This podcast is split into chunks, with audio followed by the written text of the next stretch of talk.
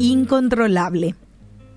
Proverbios 29:11 dice, el necio da rienda suelta a toda su ira, mas el sabio al fin la sosiega.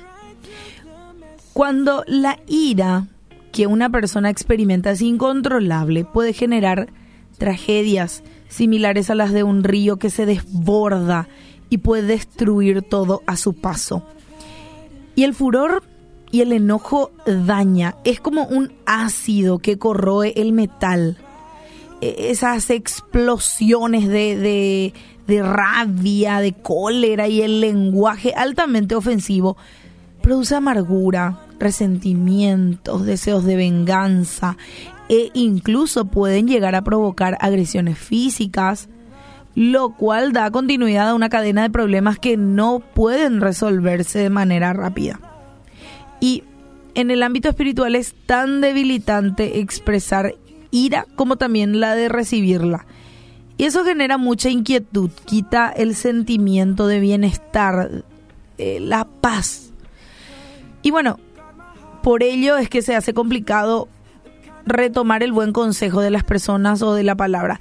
Eh, Romanos 12, 18 dice, si es posible, en cuanto dependa de vosotros, estad en paz con todos los hombres. Y ahora, ¿cómo estar en paz?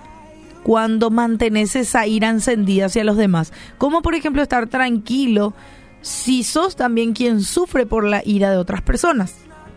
Para el que recibe las llamas de la ira de la gente. Las escrituras enseñan que la blanda respuesta quita la ira, mas la palabra áspera hace subir el furor. Proverbios 15, 1.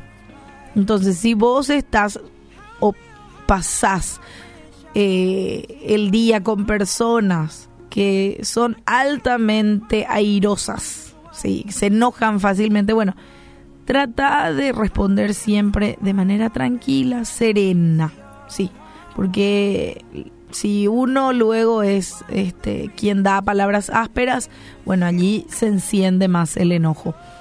Y para los que tienen la facilidad de enojarse, la palabra de Dios menciona, por esto, amados hermanos, todo hombre sea pronto para oír, tardo para hablar, tardo para airarse, porque la ira del hombre no obra la justicia de Dios, dice Santiago y, miren qué sabio, ¿verdad? Porque la ira del hombre no obra la justicia de Dios. Eso nos enseña a reconocer nuestras actitudes, ¿sí? Si el descontrol y el enojo vos te das cuenta y está presente en tu día a día, bueno, es un motivo por el cual tenés que orar y tener pasos prácticos, ¿sí? Y además Dios no, no va a dejar que sigas así, sino que te va a limar, va a usar personas o circunstancias que te van a estar probando de manera constante. Así que es necesario que siempre confieses el pecado de la ira y que le pidas dirección al Señor para despojarte de eso.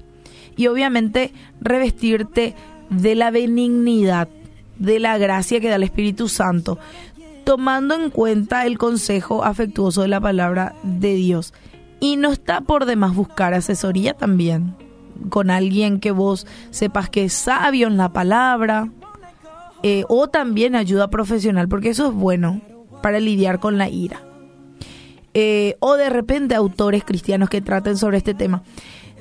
Cualquier eh, cosa que te pueda ayudar a mejorar esa situación de ir algo que sea constructivo para vos. ¿Sabes por qué? Porque el cambio es posible.